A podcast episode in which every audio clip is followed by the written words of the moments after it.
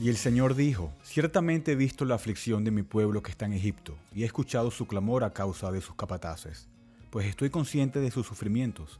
Así que he descendido para librarlos de la mano de los egipcios, y para sacarlos de aquella tierra a una tierra buena y espaciosa, a una tierra que emana leche y miel, al lugar de los cananeos, de los hititas, de los amorreos, de los fereceos, de los heveos y de los jebuseos. Y ahora el clamor de los israelitas ha llegado hasta mí, y además he visto la opresión con que los egipcios los oprimen. Ahora pues, ven y te enviaré a Faraón para que saques a mi pueblo a los israelitas de Egipto. Pero Moisés dijo a Dios, ¿quién soy yo para ir a Faraón y sacar a los israelitas de Egipto? Ciertamente yo estaré contigo, le respondió el Señor. La señal para ti de que soy yo el que te ha enviado será esta. Cuando haya sacado al pueblo de Egipto, ustedes adorarán a Dios en este monte. Entonces Moisés dijo a Dios, si voy a los israelitas y les digo, el Dios de sus padres me ha enviado a ustedes, tal vez me digan cuál es su nombre. ¿Qué les responderé? Y dijo Dios a Moisés, yo soy el que soy. Y añadió, así dirás a los israelitas, yo soy, me ha enviado a ustedes. Dijo además Dios a Moisés, así dirás a los israelitas, el Señor, el Dios de sus padres, el Dios de Abraham, el Dios de Isaac y el Dios de Jacob, me ha enviado a ustedes. Este es mi nombre para siempre, y con él se hará memoria de mí de generación en generación. Bienvenidos a una nueva edición de Bridge Radio Español. Mi nombre es Eduardo Martorano y hoy seguimos con nuestra serie de teología sistemática. Hoy vamos a empezar con los pactos de Dios. Estudiar los pactos en las escrituras es estudiar el mensaje general.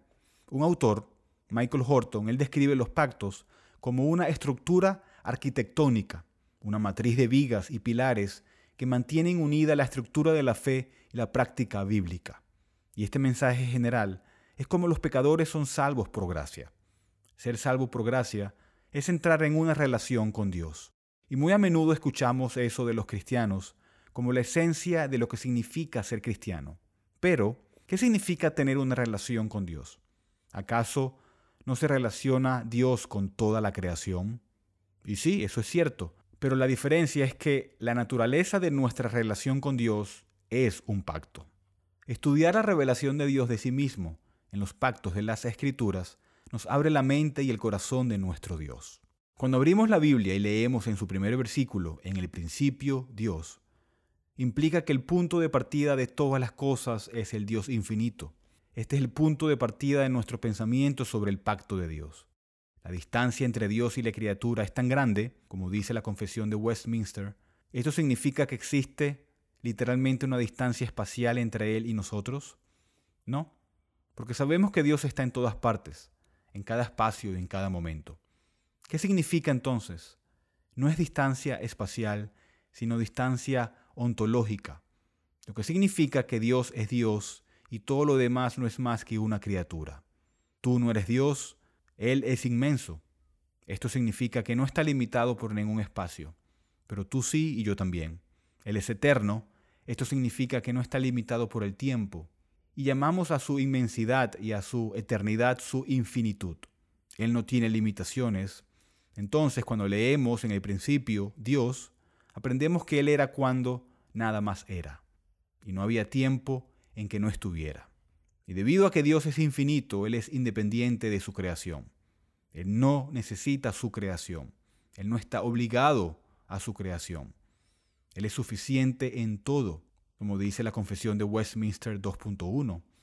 Él tiene toda vida, gloria, bondad, bienaventuranza en y por sí mismo. Él es solo en sí mismo y para sí mismo, sin necesidad de ninguna de las criaturas que Él ha creado, ni derivando gloria alguna de ellas, sino manifestando únicamente su propia gloria en, por, para y sobre ellas. Y en algunos pasajes de las Escrituras vemos esto muy claramente. En Isaías 40, del 13 al 17 dice, ¿Quién guió al Espíritu del Señor o como consejero suyo le enseñó? ¿A quién pidió consejo y a quién le dio entendimiento? ¿Quién lo instruyó en la senda de la justicia? Le enseñó conocimiento y le mostró el camino de la inteligencia. Las naciones le son como gota en un cubo y son estimadas como grano de polvo en la balanza. Él levanta las islas como el polvo fino. El Líbano no basta para el fuego, ni bastan sus bestias para el holocausto. Todas las naciones ante Él son como nada. menos que nada e insignificantes son consideradas por Él. También en el Salmo 113 nos llama a alabar al Señor.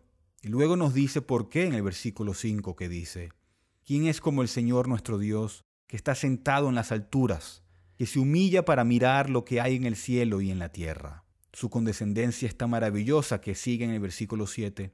Él levanta el pobre del polvo y al necesitado saca del muladar, para sentarlos con príncipes, con los príncipes de su pueblo, hace habitar en casa a la mujer estéril, gozosa de ser madre de hijos. Aleluya. Y solo porque Él es Dios, Moisés se inclinó ante la zarza ardiente.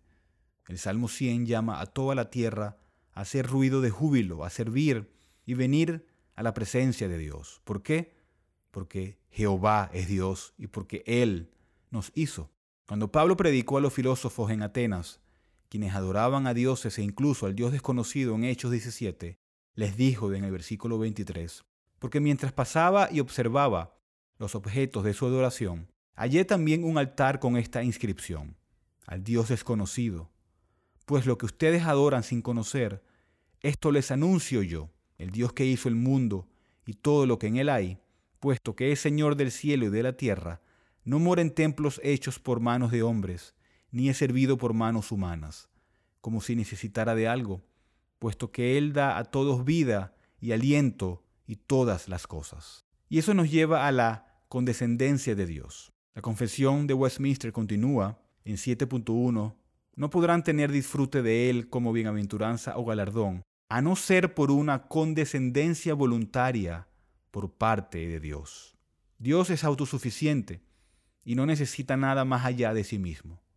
Moisés vio eso de una manera asombrosa, ya que la zarza no fue consumida por el fuego, lo que significa que el Señor es el Dios vivo y autosuficiente que no necesita nada. Pero Dios hace algo fuera de sí mismo para crear y compartirse con su creación. Él es libre de hacerlo sin restricciones, no era necesario que Dios creara y que compartiera su vida con lo que hizo. Y por eso fue voluntario. Y el método de esta condescendencia es el pacto de Dios.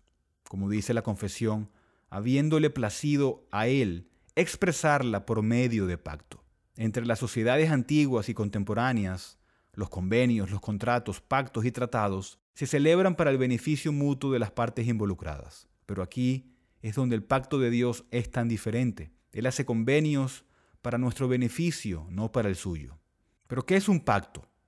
Un autor dice que un pacto es la declaración divina de la forma de recibir el amor de Dios, así como la unión y comunión de convertirse en partícipes de Él.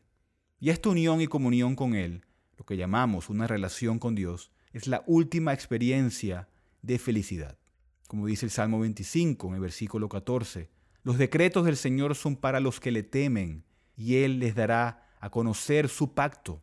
Y Moisés escuchó ese amor cuando dijo, yo soy el Dios de tu padre, el Dios de Abraham, el Dios de Isaac, el Dios de Jacob, el Dios que hizo su pacto con Abraham, quien se recordó de él en Éxodo 2, 23 al 25 que dice, pasado mucho tiempo murió el rey de Egipto, los israelitas gemían a causa de la servidumbre y clamaron, su clamor subió a Dios a causa de su servidumbre.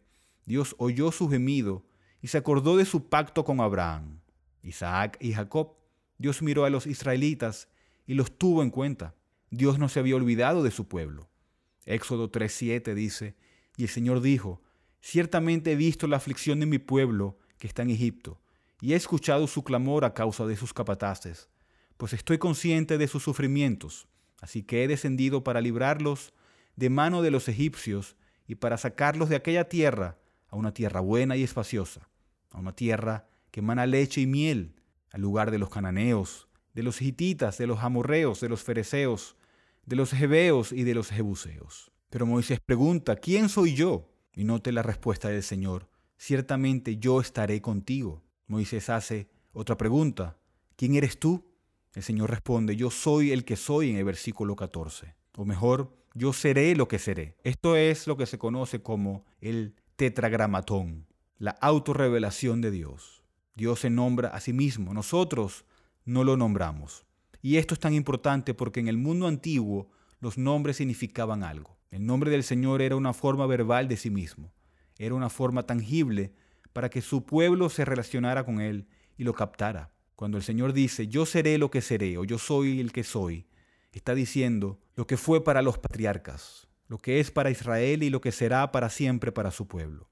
Y para nosotros que conocemos a este Dios en Jesucristo, tenemos la seguridad de que Jesucristo es el mismo ayer, hoy y por los siglos. Este es el Dios del pacto. Este es el Dios de amor y fidelidad que revelan los pactos de las Escrituras. Pero ahora pasemos al pacto que Dios hizo con Adán, y así con toda la humanidad. Algunos llaman a este pacto el pacto de la naturaleza, porque se hizo con Adán en su estado natural.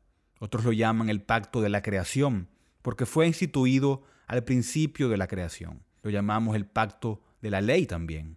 La confesión de Westminster lo llama especialmente el pacto de obras, porque cuando el Señor Dios entró en una relación con su criatura, Adán, Él amenazó con la muerte y prometió con la vida. La base de estos fueron las obras de obediencia de Adán. Pero muchos se preguntan, ¿hubo en realidad un pacto con Adán? Algunos se oponen porque la palabra pacto no se usa en Génesis 2.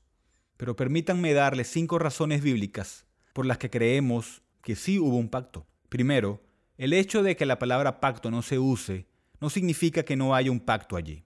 Este es el tipo de objeción que dice que la palabra Trinidad no está en la Biblia. De hecho, cuando leemos sobre lo que llamamos el pacto davídico en 2 de Samuel 7, hay un problema. La palabra pacto tampoco se usa allí.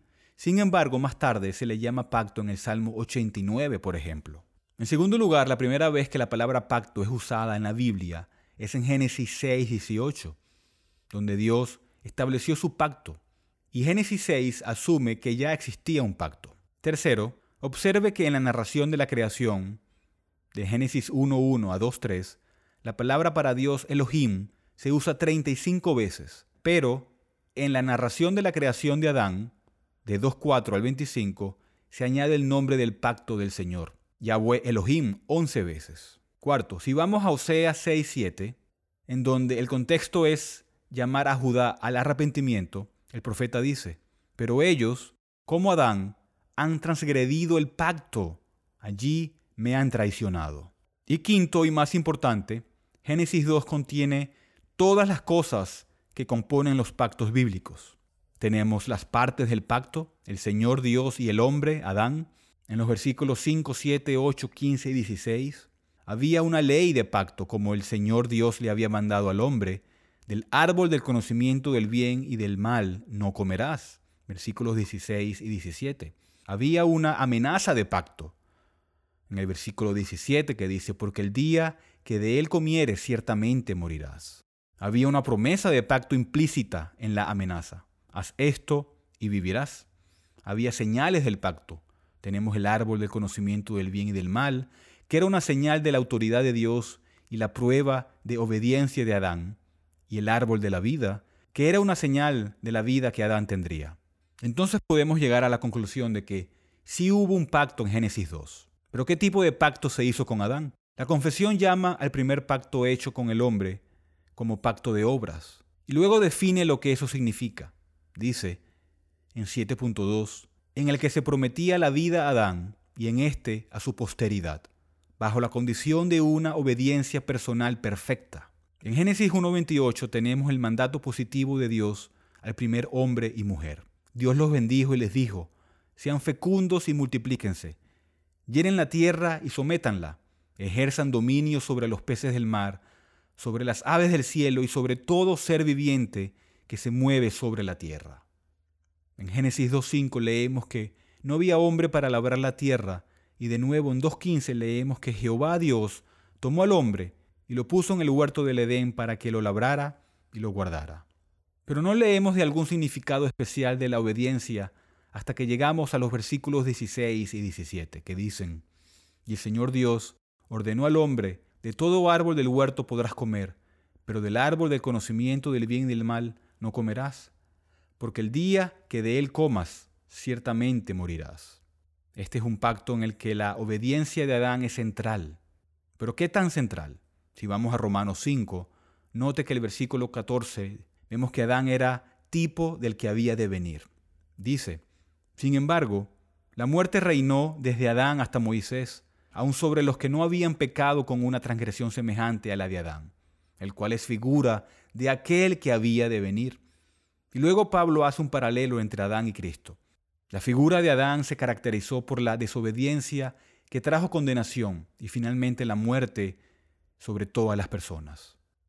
Pero Jesús se caracterizó por la obediencia que trajo la justificación y finalmente la vida. Lo que esto nos muestra es que Adán era un representante de todas las personas en el pacto de obras. Lo que decimos de Cristo como el segundo Adán, lo decimos del primer Adán. Si Cristo obedeció activamente la ley, entonces Adán también tenía la capacidad de hacerlo.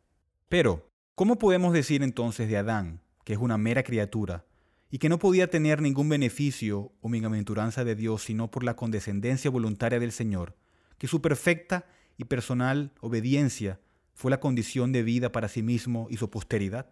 Dios lo hizo con integridad original. Él no era ni pecador ni confirmado como justo, todavía no estaba en posesión de la vida eterna, pero por la obediencia al mandato habría adquirido el derecho de la vida eterna. Estaba en prueba, por así decirlo. Pero nunca olvide que la vida que él recibiría por su obediencia perfecta no sería un mérito actual o intrínseco, o ganar la vida eterna en sí mismo. Fue el Creador infinito quien se inclinó para entrar en relación de pacto con su criatura. Fue el Creador infinito quien estableció los términos del pacto. Fue el Creador infinito quien se comprometió a sí mismo a la promesa de que si Adán obedecía, tendría vida eterna. Pero ahora, ¿cuál era el objetivo de este pacto? Lo mismo que todos los pactos, comunión y amistad con Dios. Y esto fue representado por el árbol de la vida. Los árboles están vivos y dan vida y refrescan a aquellos que vagan en un desierto con la sombra que emiten, con su fruta e incluso con agua que está cerca. El jardín estaba lleno de árboles y el Señor se los proporcionó todos a Adán. Pero aparte de estos árboles que nutren físicamente, había dos para propósitos espirituales. El árbol del conocimiento fue dado como una señal para probar la obediencia de Adán al pacto de Dios, mientras que el árbol de la vida fue dado como una señal no sólo de la fuente de la vida presente de Adán, sino especialmente de su vida futura de glorificar a Dios y disfrutarlo para siempre. Y esta vida sería celestial, no simplemente una continuación de la vida terrenal. Por la obediencia, la ley le habría llevado a la misma herencia que ahora en Cristo no se le da al que obra, sino al que cree. Pero Adán fracasó en el pacto de obras. Por lo tanto, todos nacen condenados. Sin embargo, recuerde que el segundo Adán pasó la prueba de la obediencia y ahora tenemos en él la vida eterna. Tenemos en él la promesa de que si vencemos, tendremos derecho a comer del árbol de la vida como dice en Apocalipsis 2.7, y a participar de sus hojas sanadoras para siempre. Hasta aquí este audio de Bridge Radio Español. Bridge es una librería cristiana reformada sin fines de lucro, ministerio de enseñanza y cafetería. Estamos dedicados a discipular y equipar a los cristianos para la obra del ministerio y la edificación del cuerpo de Cristo. Hacemos esto al proporcionar recursos a precios módicos, tales como Biblias nuevas y usadas y libros cristianos centrados en el Evangelio, y materiales de estudio en inglés y español. Por favor, considera apoyar a Bridge Ministries a través de una donación única o mensual, ya que esto nos permite continuar nuestro alcance local e internacional a través de nuestros estudios bíblicos, conferencias y Radio Bridge. Puede donar y encontrar más información sobre nosotros visitando nuestro sitio web en bridgeminaredo.org. Y terminamos con la primera pregunta del Catecismo de Heidelberg, que dice, ¿cuál es tu único consuelo tanto en la vida como en la muerte, el catecismo responde que yo con cuerpo y alma, tanto en la vida como en la muerte, no me pertenezco a mí mismo, sino a mi fiel Salvador, Jesucristo. Gracias por escuchar.